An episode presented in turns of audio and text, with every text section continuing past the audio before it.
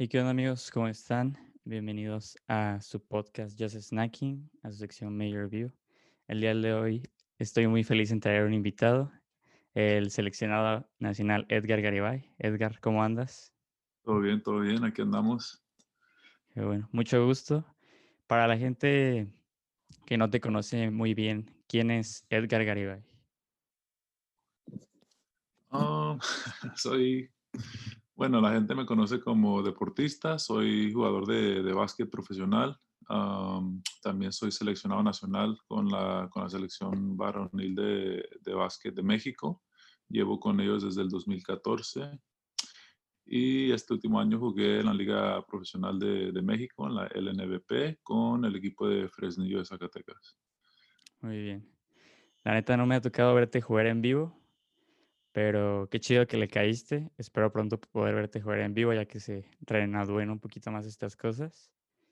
Y quería, la primera pregunta es un poquito así como para romper el hielo. Quería saber a qué hora te levantaste hoy.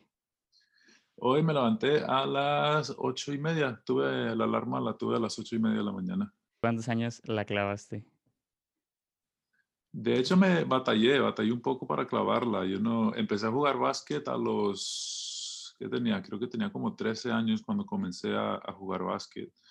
Entonces, mi primera clavada creo que fue como a los 16, 16 años. Fue la primera clavada.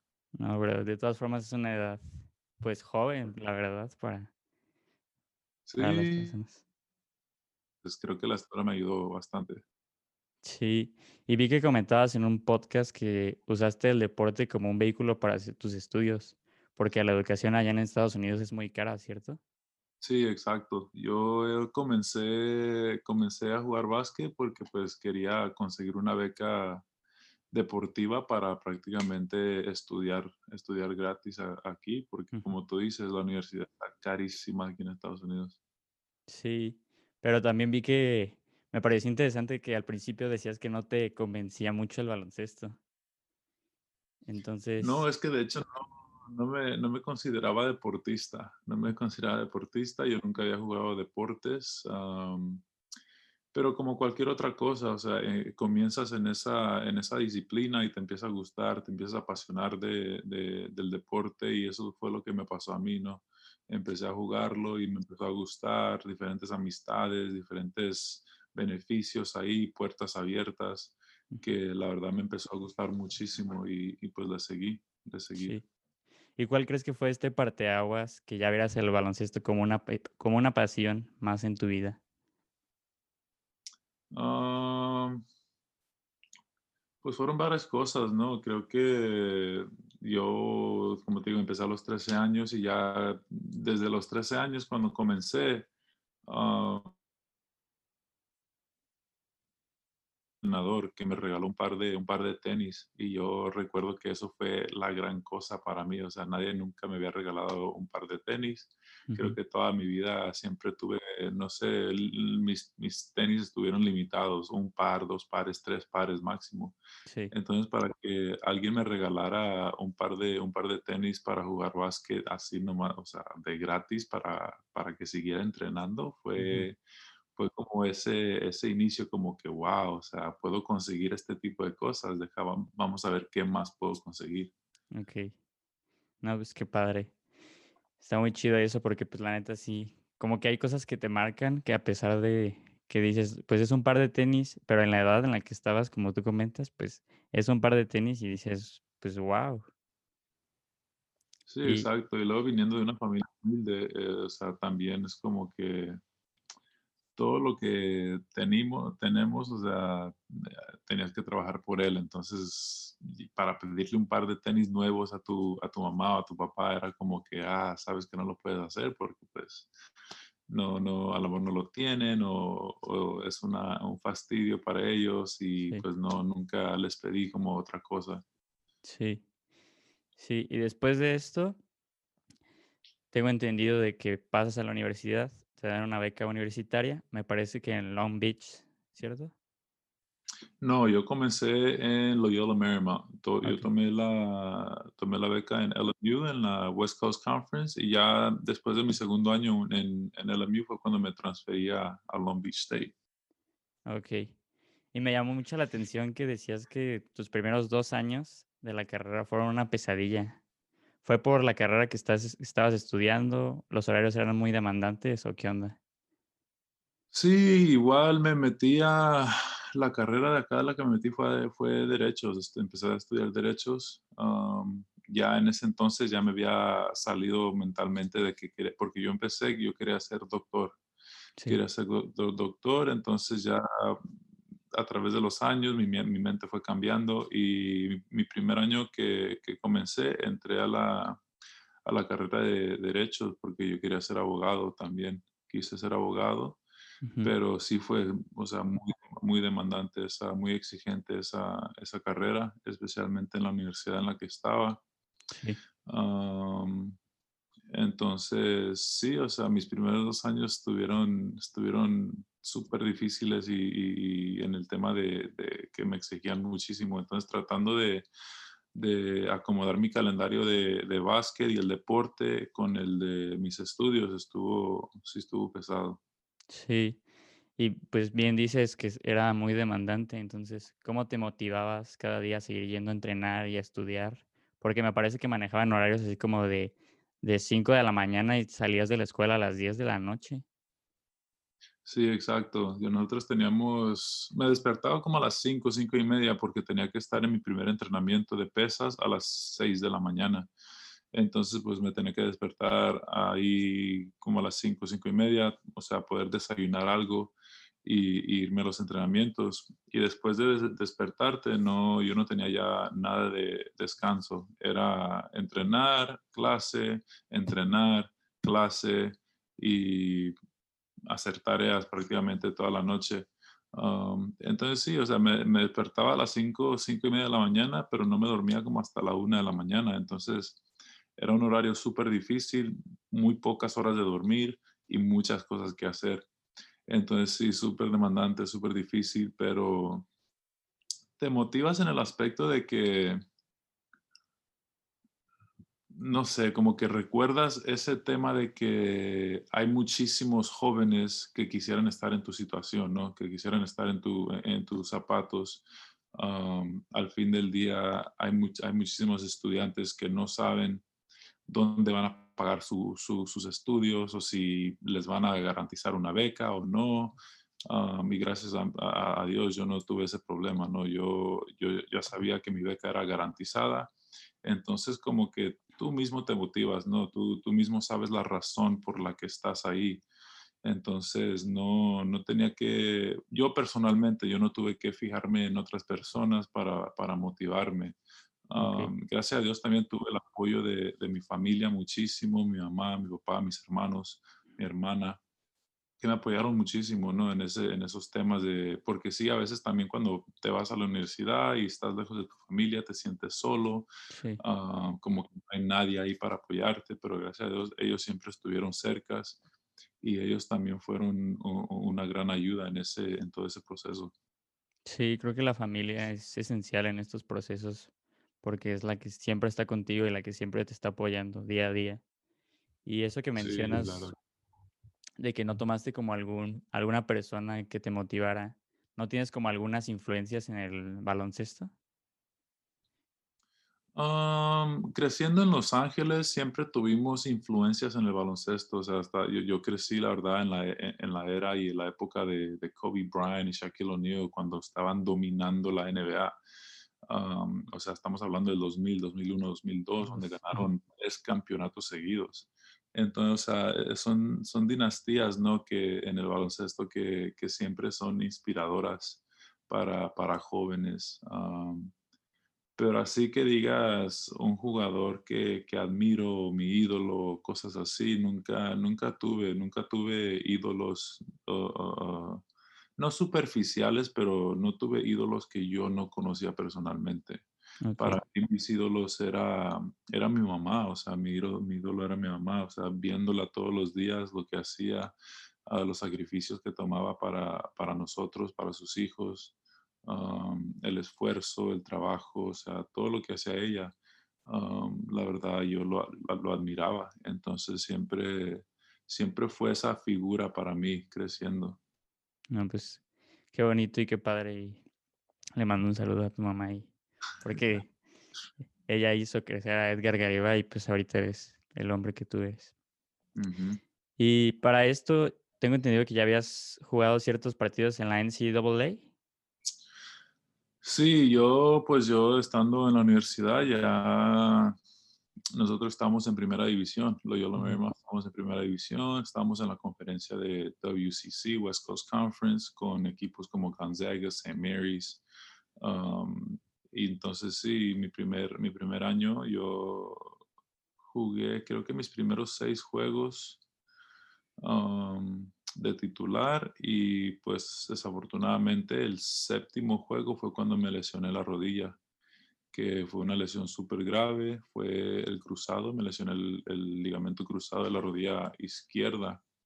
Entonces, pues, es, o sea, ya creo que varios de nosotros en el deporte conocemos ese, este tipo de lesiones y es una lesión que, que nos da de baja por lo menos ocho meses. Ocho meses te operan, tienes que rehabilitar tu, rodilla. y no nomás la rodilla, o sea, también tu mente, porque mentalmente terminas, terminas, o sea, ido de la mente, o sea, no, no puedes entender por qué pasaron las cosas. Y luego cuando regresas a cancha, no regresas con esa misma seguridad en ti mismo. Cada vez que brincaba, cada vez que hacía un cambio de dirección o cosas así, o sea, yo tenía ese miedo de que me iba a volver a lesionar. Entonces fue, fue todo un proceso, la verdad, fue un proceso también difícil en, en, el tema no nomás físico, pero también mental. Sí, sí, eso que comentas, por ejemplo, yo me he lesionado el tobillo también jugando y si es, si es un proceso y si es como esa impotencia de el ver a tu equipo y ver que les puedes ayudar hasta cierto punto y tener que estar pues sentado en la banca viéndolos pues Exacto.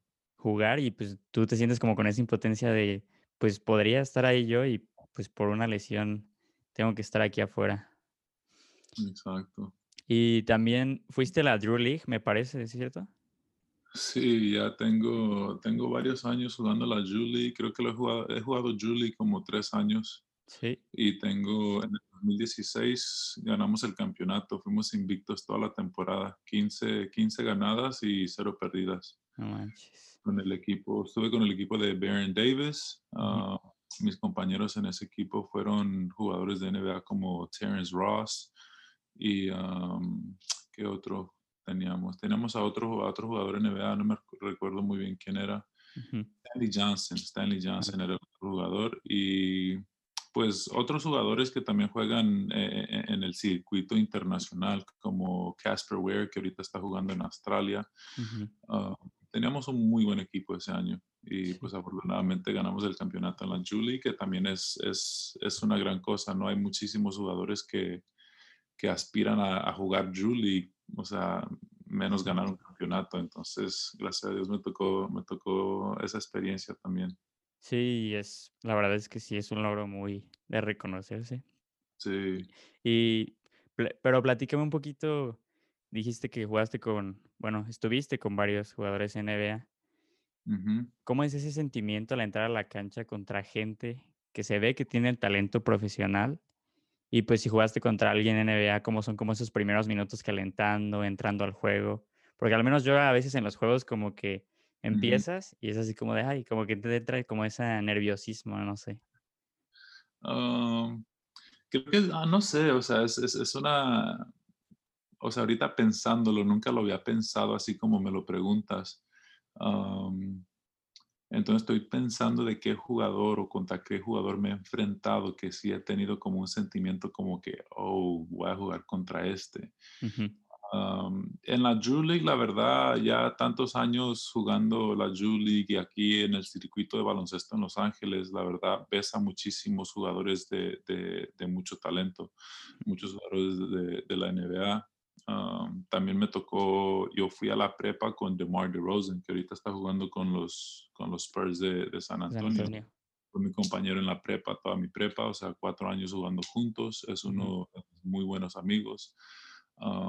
entonces, como ya teniendo esa relación, esa amistad con estos jugadores, la verdad los ves como cualquier otro jugador. Okey. O sea, yo la verdad los veo como, como mis amigos, entonces no, no me da como ese shock como que, oh, damn, voy a jugar contra este. Sí. Creo que la única, la única vez que me ha pasado donde, donde sí me quedé como sacado de onda fue cuando estaba con la selección de México y nos tocó jugar contra Grecia en Italia para el Ujú. repechaje. Ujú. Y Giannis Antetokounmpo estaba en ese equipo jugando para Grecia y um, me tocó defenderlo y, y sí fue cuando me quedé como que este vato está en otro nivel, otro Sí. nivel. La Entonces creo que esa es la única experiencia que he tenido que, que sí me saqué de onda un poquito. sí, la bestia griega le dicen al Giannis Antetokoun Ah, Antetokounmpo. ese mero. Sí. Y a lo largo de tu carrera universitaria, como ahorita comentaste, sufriste varias lesiones y, pues, no Ujú, pudiste concretarte en sí en Estados Unidos, ¿no? Jugando como para una NBA. Primeros seis juegos, la verdad, era el novato maravilla en mi universidad. am, estaba promediando muy buenos números, muy buenos números en, en- en el tema de, de primera división acá en la, en universidad, en la universidad. Pero pues como te digo, desafortunadamente tuve varias lesiones durante esos cuatro años de mi, de mi universidad que, que me dieron de baja muchísimo. no nomás en el tema de, de- de talento, pero como te digo, el aspecto mental es algo que también tuve que trabajar muchísimo. al fin del día nunca, nunca termina siendo el mismo jugador. Sí. Porque pues ya, o sea, cambios, cambios físicos a, a- a tu cuerpo, o sea, sea una lesión de rodilla, una lesión de Aquiles, cualquier cosa. Ujú. Ah, entonces sí, como tú dices, mi carrera universitaria fue, fue un, un fracaso prácticamente. O sea, mis primeros seis juegos estuvieron de maravilla. Ya después de la, de- después de la lesión, am, nunca como que, como que nunca agarré ese ritmo de nuevo, nunca agarré ese ritmo de nuevo. Am, y yo de verdad, yo después de mi último año, yo ya estaba retirado. Yo ya, me, ya, ya, no, te- ya no tenía planes de jugar, jugar básquet. am, hasta que un agente me marcó un día y, y- y me preguntó que si todavía quería jugar, que tenía la oportunidad de jugar en, en, en la Liga Profesional de México y fue cuando todo empezó de nuevo. ¿Y cuál fue tu impresión al volver a regresar a las canchas aquí en México? Mi impresión, la primera impresión fue que yo no sabía que había, había básquetbol profesional en México. Esa fue mi primera impresión. Ah, ya llegando a las canchas de México, vi, vi que, sí, que sí había muy buen nivel en, en México. Y eso también me, me gustó mucho, ¿no? Ver a, ver a, a compañeros, a otros jugadores mexicanos que también eran, eran como yo, o sea, jugando a un muy buen nivel. Me interesó bastante. Y, um, y sí, o sea, fue, fue, donde, fue donde aterricé y, y- y ahí empezamos a, a darle de nuevo y gracias a Dios me, me, me pude, me pude mantener con salud, ¿no? Físicamente. Sí. Y, empezamos a agarrar vuelo de nuevo, empezamos a agarrar confianza poco a poco, temporada tras temporada. Am, recuerdo cuando me convocaron por primera vez a la selección, también, o Ujú. sea, fue un día muy, muy sentimental para mí, o sea, porque yo lo sentí como un logro, ¿no? Sí. Muchos medios, entrenadores, o sea, hasta compañeros Ujú. pensaron que pues yo ya no, ya no iba a jugar, hasta yo mismo pensé que ya no iba a poder jugar. Ujú. Y, am, y sí, o sea, esa batalla, o sea, entre mí mismo y, y- y mis lesiones y mi mente, ah, fue una batalla que yo personalmente pienso que, que la gané. Entonces fue algo muy bonito. ah, la primera vez que, que me sentí como yo mismo, como yo, como sé que puedo jugar. Am, y sí, entonces sí, mi llegada a México y las canchas mexicanas fue, fue también una, una larga historia, pero pues aquí estamos y gracias a Dios me, me fue muy bien. Me ha Sí. ido muy bien. Sí, sí te ha ido muy bien y, pues, muchas felicidades aún así. porque pues sé lo que has pasado, investigué un poquito y sé que a veces pasaste por ciertos equipos y lograste concretarte en México a pesar de, como tú dices, de todas estas lesiones, de todos estos pensamientos mentales que a veces tienes que dices, sí podré, no podré, y pues sí se pudo y la neta, qué, qué chido. Y ahorita estabas hablando de, de, la, pues sí, de la selección nacional de aquí mexicana. ¿Cómo es convivir con estos compas de la selección como Paco Cruz, Gustavo Ayón, Jorge Gutiérrez? Pues que ya todos llevan mucha trayectoria. Sí, sí, la verdad es que son muy buenas personas. Aparte de muy buenos jugadores, o sea, talentosos, son, son muy buenas personas. Entonces, la relación que tenemos todos dentro de las selecciones es, en realidad como una hermandad. Es una hermandad y todos nos llevamos súper bien, todos nos, nos, nos hablamos súper bien, todos nos, la verdad nos consideramos familia yo los considero como mis hermanos. no hay ninguno que no le pueda marcar a cualquier hora y ellos van a estar ahí, ahí por mí. Y pues también viceversa, ¿no? O sea, también yo para ellos. Y, y es, es, es, una bonita experiencia, es una muy bonita experiencia convivir con, con o sea, me atrevo a decir que tus mejores amigos, más aparte, pues tus colegas, en, porque al fin del día estamos haciendo el mismo trabajo y representando a todo un país, ¿no? O sea, un sentimiento súper bonito estar ahí y compartir canchas con jugadores como, como ellos. Sí. Y ahorita comentas que pues se tratan como una familia, como mejores amigos, pero dentro de la cancha, ¿ustedes cómo son contra otras selecciones? Pues creo que no sé dónde salieron los, los nombres de los 12 guerreros, no, pero creo que eso es una muy buena definición para, para los jugadores que están eh, dentro de la selección y, y, se ponen esa, esa camiseta, ¿no? Ah, somos muy competitivos, o sea, somos competidores. Al fin del día, esa sangre mexicana que no se raja y, no le tiene miedo a nadie, o sea, así nos definimos, ¿no? Siempre que salimos a la cancha, sabemos que vamos a dar todo y vamos a jugar con, con ganas. Sí. No, pues qué chido que esa competitividad siga creciendo, la neta, para que, pues, porque pues sí, como mexicanos, pues sí se siente mucho orgullo ustedes verlos y competir contra gente, como tú dices, Giannis Antetokounmpo, o sea, gente que, que, sabemos que son muy competitivos en NBA, pero yo sé que pues nuestra nuestra nación puede contra ellos, la verdad. Exacto, sí, el talento, el talento está, la verdad, el talento está. Sí. Y cuando te has enfrentado a otras selecciones, ¿llegas a entablar conversación con ellos antes o después de los partidos? ¿O simplemente cada quien se va a su vestuario? No, durante competencia, antes, antes y después, dependiendo de la selección. Por ejemplo, yo he tenido varios compañeros ya en la Liga de México, en mi, en mi club normal, que juegan para la selección de Puerto Rico, o para la selección de Panamá, o para la selección de, de Dominicana. Entonces, pues son amistades, ¿no? Del baloncesto que el baloncesto te da. Al fin del día vas a competir contra ellos, pero, o sea, al fin del día siguen siendo personas, ¿no? Siguen siendo seres humanos. Nos, tenemos que tratar tal cual. entonces, sí, nos saludamos antes, nos saludamos después, pero obviamente ya durante el juego y dentro de la cancha no hay amigos. O sea, te quiero ganar, te quiero o sea, y es lo que hay.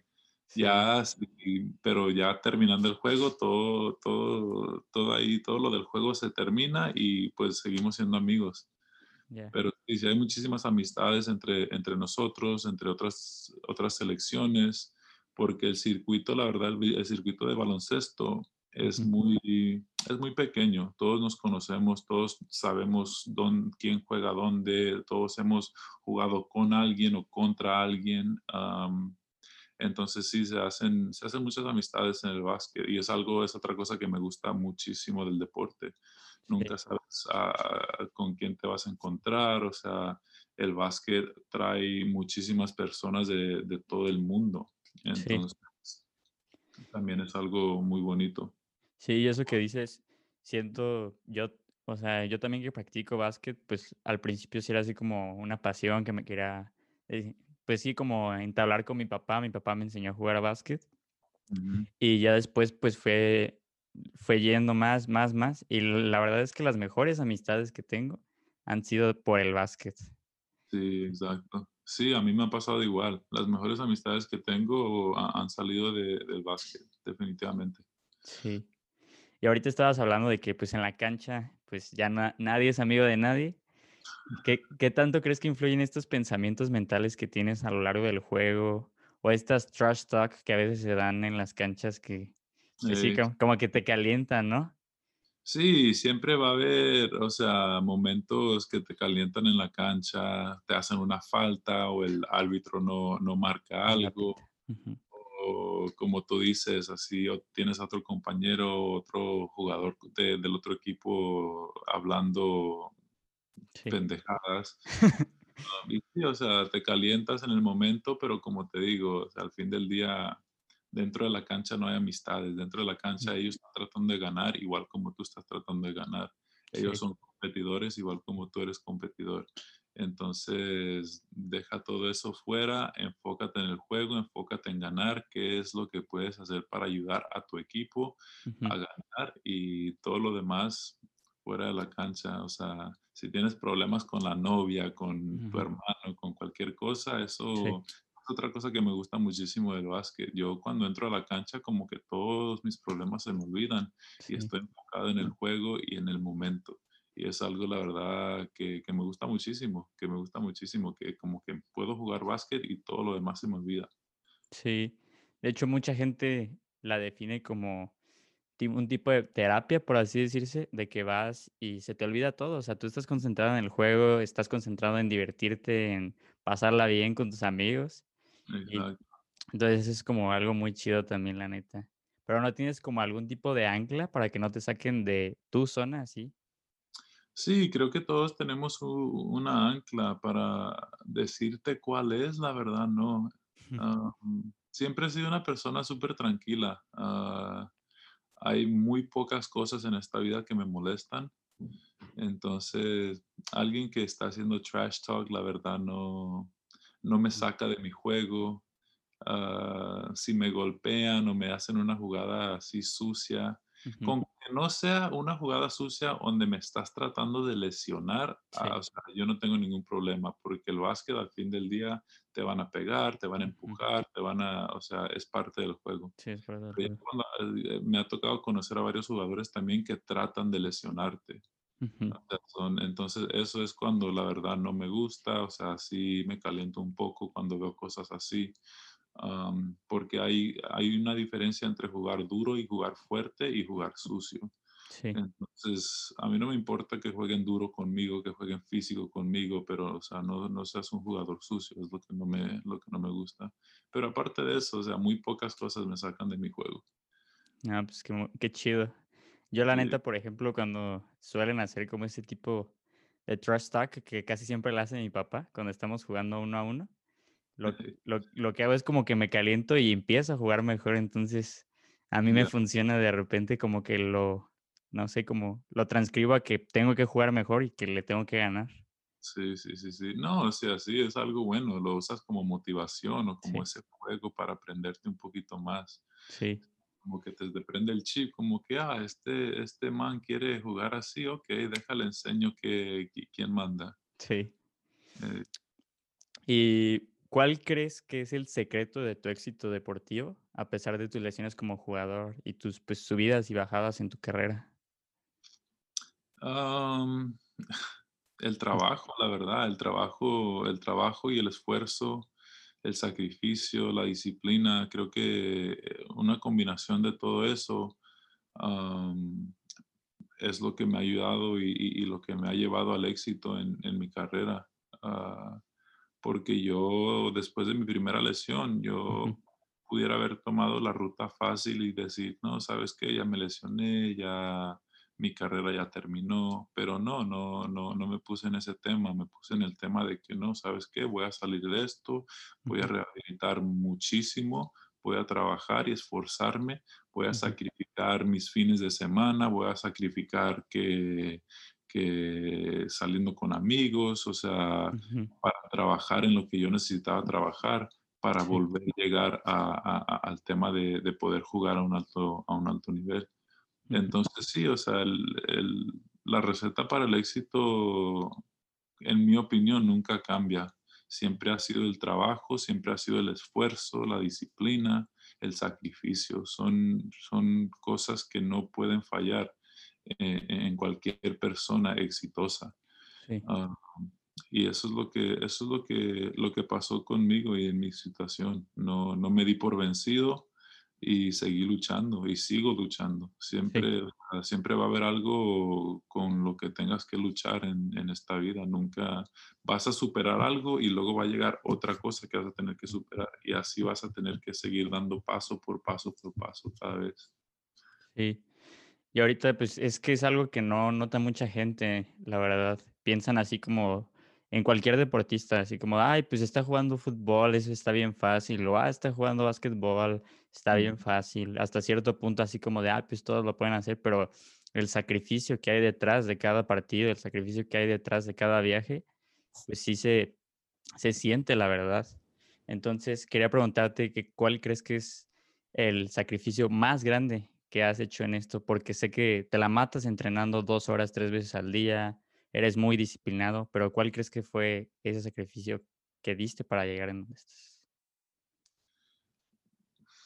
Para mí personalmente, algo que sí me pesa muchísimo es el, el sacrificio de, de no estar con tu familia, ¿no? O sea, tener que dejar tu familia por 10, 11 meses a la vez. Te pierdes días festivos, te pierdes cumpleaños, ah, te pierdes muchísimas cosas, bodas, o sea, muchísimas cosas. Creo que este último año con la pandemia fue el primer año que yo, el primer año en seis años que yo pude pasar Navidad con, con mi mamá y mis hermanos, que la verdad es algo que valoro muchísimo. Yo valoro el tiempo con mi familia muchísimo. Entonces, creo que es algo que no, que no ve la gente de cada día, ¿no? O sea, ellos nos ven como que, oh, estás jugando pro- básquetbol profesional, estás viajando por todos lados. Ellos solo miran los viajes, solo miran que estoy jugando básquet, pero al fin del día no es, no es un viaje de diversión, al fin del día es mi trabajo. No es como que, ah, ¿sabes qué? Ya me cansé de viajar, déjame regresar a, la casa con mi familia. No, o sea, yo no puedo hacer eso, yo no tengo ese lujo. Yo, si extraño a mi mamá, si extraño a mis sobrinas, si extraño a mis hermanos, no es como que le puedo decir a mi equipo, hey, ¿saben qué? Extraño a mi familia. Voy a regresar a casa una semana, los veo en siete días. ujú. O sea, No, no, yo firmé un contrato y tengo que cumplir con ese contrato y, y- y es mi trabajo. Y la gente creo que no entiende ese aspecto. Am, eh, es un esfuerzo mental que creo que la gente, mucha gente no, no, no, cor- no comprende. No es, no es tan glamoroso como la gente piensa. sí. Sí, es que la gente solo ve lo superficial, lo de, ay, pues trae esta ropa o trae los tenis más chidos o, ah, ya se fue a Italia, ya se fue a Estados Unidos, este, Y es una vida muy, una vida muy solitaria, una vida muy solitaria. ah, O sea, yo, como te digo, ya este es mi séptimo año jugando básquetbol profesional y creo que cinco de los siete años yo he pasado Navidad solo, yo he pasado Año Nuevo solo, he pasado mi cumpleaños solo, o sea, hay muchísimas cosas que las piensas y, y- y dices, wow, a lo mejor no es tan chido como lo pensé. Y pues la gente no sabe esa, e- esa parte del, de- del negocio, no, no la sí, ubica. O sea, nosotros podemos tener entrenamiento en Navidad eh, o podemos cualquier cosa. O sea, hay muchísimas cosas de, de que, que, que sacrificamos que la gente no se da cuenta. Sí, más que nada que no la valora. Igual y chance y se puede dar cuenta, pero no valora así como, como es así como, ay, pues no importa, o sea, como te digo, o sea, como tiene los tenis más nuevos o está en Grecia, o sea, pues no, o sea, también importa mucho el peso familiar en esto. Sí. Y no, o sea, me atrevo a decir que. Pienso que la mayoría, bueno, no sé, pero a mí me ha pasado que gasto en cosas superficiales como para tratar de llenar ese vacío que siento. ¿Me Sí. explico? O sea, porque, como te digo, la paso mucho tiempo solo, ah, o sea, no veo a mi familia por muchísimos meses a la vez. Entonces, creo que es normal, ¿no? Que, que, que te sientas solo, que te sientas vacío, como que te hace falta algo. Sí. Entonces, lo que hacemos es, ah, ¿sabes qué? Me siento solo, deja, voy a comprar un par de tenis Sí. para tratar de, de llenar ese vacío. Y, y la verdad es que puedes tratar de comprar o puedes comprar todas las cosas superficiales del mundo Sí. y, y- y ese vacío nunca se va a llenar. Sí. Nada va a llenar ese vacío como tu familia.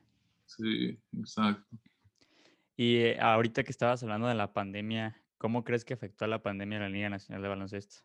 Me parece que el último partido que jugaste fue en noviembre, ¿no? Con la selección mexicana. Sí, jugamos en noviembre, jugamos la, venta- la segunda ventana FIBA para, para calificar a la Copa América. Esa fue en Indianápolis, jugamos contra Puerto Rico y contra Estados Unidos. Esa fue, esa fue mi, fueron nuestros últimos partidos. Sí, Ah, y la pandemia afectó a todos, ¿no? Creo que nos ha afectado a todos de, de alguna manera. Am, me preguntas que cómo afectó en la Liga Nacional. Ah, pues jugamos a puerta cerrada, todos los juegos fueron a puerta cerrada, que creo que fue algo nuevo para todos nosotros como jugadores. Ah, yo personalmente, yo nunca había jugado puerta cerrada un juego oficial, siempre ha habido afición o aventándome la madre o echándome porras, Sí, una de las dos, pero siempre ha habido afición. sí, Ah, entonces sí, sí fue algo, algo nuevo salir a, a la cancha y ver todo, todo, todo el estadio, todo el gimnasio vacío. Am, y ahí creo que fue una de las, una, una de los temas que yo, ve, que yo vi más este, en esta pandemia atrás ah, en el tema del baloncesto nacional. sí, otra cosa fue pues todos los protocolos de, de- de salud que tuvimos que, que hacer. Hubo muchísimos cambios de reglas que, que tuvimos que aprender por, por temas de salud. Am, también, o sea, el tema de las pruebas PCR sí, que realizaban cada siete días prácticamente. ¿Te tenían aislado? nos tenían aislados, no podíamos salir, todos estábamos en el mismo hotel, en el mismo piso. Sí. ¿Y, esto, y esto a ti cómo te afectó? pues te afecta en el tema de que te sientes como que estás en la cárcel, eh, por decir, o sea, Sí, no puedes salir ni, ni, ni al súper, no puedes salir a, a un restaurante, no puedes salir al cine, no puedes, o sea, literal te tienen encerrado, nomás puedes salir a, a los entrenamientos, a los juegos, ah, el resto del tiempo te la tienes que pasar encerrado en tu cuarto. por temas de contagios, o sea, igual te afecta, si antes ya nos sentíamos solos, ahora pues eh, creo que eh, eso, eso lo, lo- lo afectó mucho más, ¿no? Sí, Sí, sí fue algo, algo, fue un tema difícil, fue un tema difícil, pero pues no fue un tema que solo yo estaba pasando, creo que todos lo pasamos sí, en, en al- en algún, en algún tiempo. O sea, creo que todos nos mantenemos aislados o encerrados en un, en un tiempo de nuestras vidas este último año. sí, y sí, afecta, te afecta mentalmente mucho, muchísimo. sí. ¿Y tú, tú qué haces? ¿Lees algunos libros? ¿Has leído algunos libros para, pues, mejorar es- estos pensamientos mentales? Porque dices que muchas cosas sí son más mentales que físicas. Exacto. Sí, de hecho, no nomás por la pandemia, pero después de mi primera lesión en la rodilla, Sí, empecé a leer muchísimos libros como de psicología deportiva. Eh, y fue, y fue, fue, fue lo que me ayudó también, me ayudó muchísimo leer esos, ese tipo de libros, ah, me dio como otra perspectiva de, de, mis pensamientos y cómo manejarlos. y son, son libros muy, muy buenos, la verdad, no nomás para deportistas, pero o sea, gente de la vida normal también los puede leer y, y, puede tomar ciertas cosas de estos libros que, que le pueden ayudar en, en su vida. Ah, al fin del día, a mí me gusta muchísimo promover el deporte, sea baloncesto, sea cualquier tipo de disciplina del deporte, a mí me gusta promoverla, porque yo, yo la verdad creo que el deporte te ayuda a, organizarte un poquito más de lo normal, te ayuda en temas de disciplina. Y esto, estos, estos son temas que, que, te pueden ayudar no solo dentro de la cancha, pero también en la vida, en la vida real. yo la verdad me siento súper preparado para cuando yo termine de jugar básquet porque creo que esto puede brincar a cualquier, a cualquier sector de, de cualquier carrera. O sea, la disciplina que me enseñó el básquet, la dedicación, a la organización, eso lo puedo transmitir a cualquier otra carrera a la que yo entre. Sí, no, pues está muy bien, la neta. Y también quería comentarte esto de la cultura en México. Sabemos que es bien diferente a la de Estados Unidos, porque tengo entendido que gran parte de tu vida estuviste allá en Estados Unidos. Sí. Entonces, veía como esa mentalidad deportiva en ciertos partidos de la NBA por ejemplo, me acuerdo mucho un partido de los Raptors, de las finales de semifinales de conferencia pasada que, eran contra los Celtics y ganan por medio segundo, meten un triple y todos se emocionan y todo y ya después llegan con el capitán y se me hace que era Kyle Lowry y le dice, pues, ¿cómo te sientes? ¿Qué tal está todo? Y así. Y él menciona así como, no, pues eso que vivimos fue muy bonito y todo, pero eso ya pasó, eso ya ganamos y todo, pero tenemos que seguir jugando y ganar los siguientes.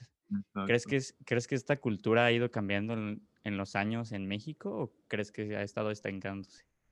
Ah, pues yo, sí, si la gente me sigue en las redes sociales, yo siempre, siempre pongo una, una frase que, es, que, es, que dice for the culture, que es para la cultura, ¿no? Y sí, yo desde que entré, desde que empecé canchas mexicanas, noté que la cultura del deporte en México es muy diferente a la de Estados Unidos. no nomás en temas de, de, de cómo celebra, como tú dices, Kyle Lowry celebrando que ganaron, pero ahora eh, ya no hicimos nada, eso terminó a lo que sigue. Sí. Y, sí, o sea, son, es mentalidades como, como esas que, que creo que eh, tenemos que empezar a cambiar un poco en, el, eh, en México si queremos seguir avanzando en el deporte, ¿no? la mentalidad de cómo entrenamos en México, ah, la mentalidad de cómo apoyamos el deporte en México. o sea, todo esto va abajo de, de, lo que le llamamos la cultura del deporte, ¿no?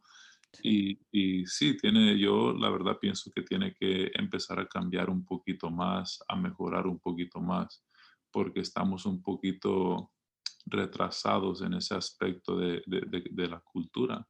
Ah, el otro día estaba hablando con un compañero mío y en Estados Unidos los deportes o sea, los ponen, los ponen arriba de, prácticamente todo. Es un, es, una, es un negocio multibillonario en Estados Unidos.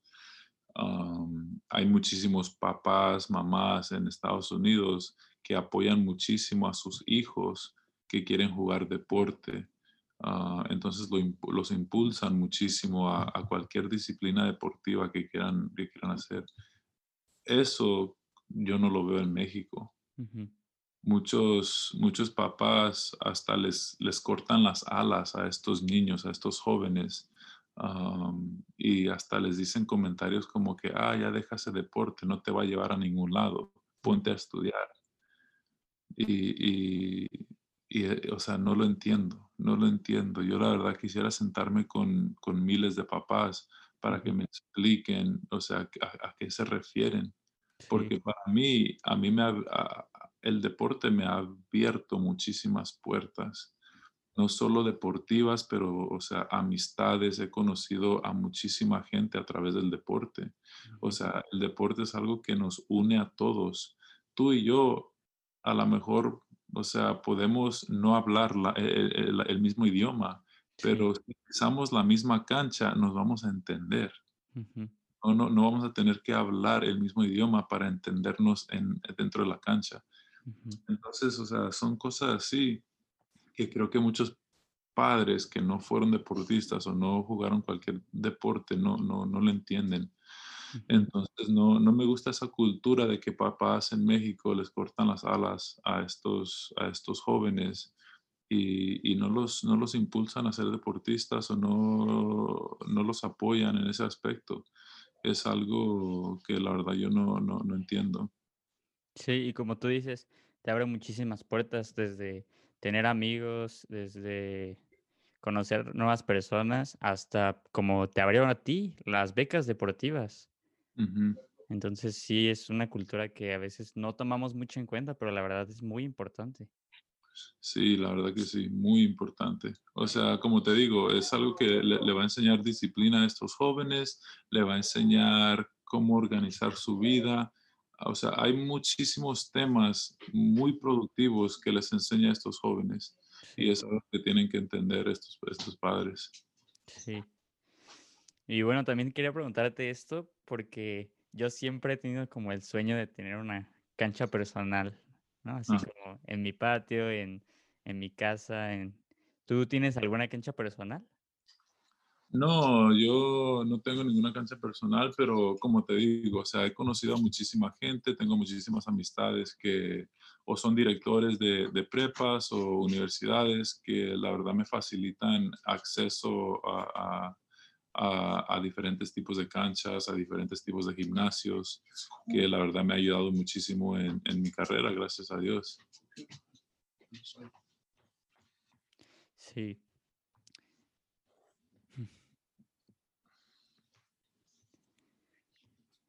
Y bueno, ya para ir cerrando, ¿cuáles son tus proyectos a futuro? ¿Qué vienen para Edgar Garibay? Ahorita hay varios proyectos, ¿no? Hay varios proyectos en el tema de, de- del básquetbol en México. Hay varios torneos, voy a, voy a- quiero hacer unos torneos a través de, de toda la República en diferentes ciudades. Ujú, Um, quiero seguir con mis clínicas de, de, de- de Edgar Garibay, quiero seguir con esas clínicas para jóvenes, para seguir desarrollando el talento mexicano en México ujú. y como te digo, para seguir tratando de cambiar esa cultura en México, ¿no? Quiero empezar a, a- a llevar todo lo que yo aprendí en Estados Unidos en mi, en mi carrera, o sea, de prepa, en mi carrera universitaria, en mi carrera profesional, carrera como jugador seleccionado todo esto lo quiero, lo quiero llevar a estos jóvenes de, de México para seguir desarrollando ese talento. Um, también traigo ahorita un proyecto de que estoy, estoy escribiendo un libro, aunque también va a, ser, va a ser prácticamente el mercado para este libro, va a, va a ser jóvenes, Sí, um, jóvenes de prepa, jóvenes, o sea, que están en la universidad o hasta primer, segundo año profesional. Um, es prácticamente un libro que, que les va a tratar de, de dar una guía, más que nada, una, una guía para, para cómo ser exitosos en, este, en, el siguiente est- estado de su, de su carrera. ok. Y también, también tienes una, pues, una marca de ropa, ¿no? Y tengo entendido que, que todo ese dinero va para tus, tus clínicas, ¿cierto? Exacto, sí, el, el tema de la, de la marca de ropa, como te digo, es igual, es la misma marca que, eh, que uso para, para mis clínicas, mis campamentos y mis torneos de, de baloncesto para estos jóvenes. Esta idea de la marca de ropa se dio porque los primeros dos campamentos que hice, las primeras dos clínicas, um, yo lo tuve que pagar todo de mi bolsa. Y la verdad no me, no me pesó porque, como te digo, yo quiero ayudar a estos jóvenes, quiero seguir desarrollando el talento mexicano. ah, pero obviamente quiero seguir con este proyecto. Y si, y si sigo recaudando fondos de mi propia cuenta, no sé cuánto tiempo voy a poder seguir haciendo esto. Entonces el tema de la marca empezó, empezó por eso mismo, o sea, uso todo el dinero de la marca para seguir avanzando con los proyectos de las clínicas, para seguir avanzando con los proyectos de, de, los torneos, de los campamentos para estos jóvenes en México. Entonces todo el apoyo que agarro de la marca lo uso para seguir apoyando e impulsando el talento mexicano. Pues muchas gracias por seguir impulsando ese talento. ¿Y te podemos seguir en redes? Sí, yo solo te manejo Facebook y solo y, Instagram. Manejo Facebook e Instagram, estoy muy activo en Instagram. En Instagram estoy como Edgar Garibay 1. Ah, y sí, como te digo, estoy muy activo en las redes sociales, siempre estoy hablando con jóvenes que me mandan mensajes por, o sea, para consejos o cualquier, otra, o cualquier otro tema, estoy súper activo. También ah, yo y, mi hermano somos los que manejamos prácticamente la, otra cuenta, que es la cuenta de la marca, que es Edgar Garibay Oficial. Ah, y también estamos, estamos activos en, esa, en, esa, en esa cuenta. Entonces, cualquier cosa, cualquier pregunta, cualquier duda de, este episodio, de este podcast, ah, sin miedo, adelante, me pueden mandar cualquier mensaje y ahí les respondo. No sé qué tan rápido les responda, pero eh, les voy a responder. Sí. No, pues muchas gracias por haberte animado a venir. La verdad es un gustazo y, y neta me da mucho orgullo poder platicar contigo. Sé que creo que el viernes tienes un partido, ¿cierto? Sí, jugamos el viernes y el sábado en, ah, en Puerto Rico. Esta es la, sería la última ventana de, de, de, los calificatorios para la Copa América. Y ahorita creo que vamos en segundo lugar, vamos atrás de Estados Unidos. Está Estados Unidos, México, creo que Puerto Rico y Bahamas están empatados. Entonces nos enfrentamos el, el viernes contra, contra Puerto Rico y el sábado contra Estados Unidos. Ok, pues mucho éxito en los dos partidos, la verdad espero que les vaya muy bien, así como en tu carrera con Plateros de Fresnillo. La verdad, de verdad un gustazo. Espero, yo pues vivo pues en el estado de Guanajuato. Si alguna vez vienes por acá y te quieres echar una reta o una plática así en, en persona, cuando quieras, de verdad, aquí andamos ahí estuve, me tocó un tiempo jugar con las abejas de León. Sí. Entonces estuve ahí un rato ah, y la verdad también hice muchísimas amistades ahí, ahí en León y pues todo el estado de Guanajuato me encantó.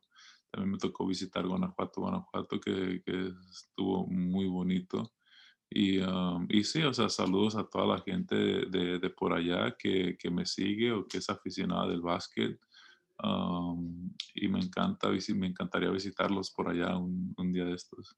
Sí, pues ya sabes, cuando quieras y hasta podemos armar un podcast ahí en Guanajuato, ya tú me avisas y lo armamos así chido, en vivo. Y pues te digo, igual si te quieres echar una reta, no soy muy bueno, pero porque pues aparte yo creo que mides lo doble que yo, tengo entendido que mides, como 2'8". Exacto, 2 metros 8, sí.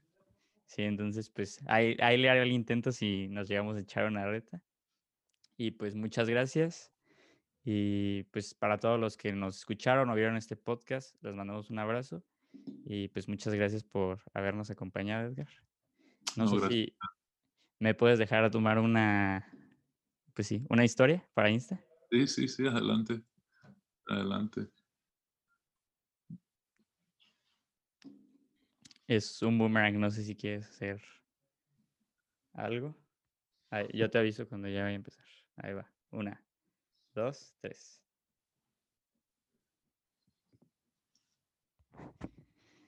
Ya, entonces, pues muchas gracias, de verdad, un gustazo y de verdad cualquier cosa aquí en, el estado de Guanajuato, aquí andamos.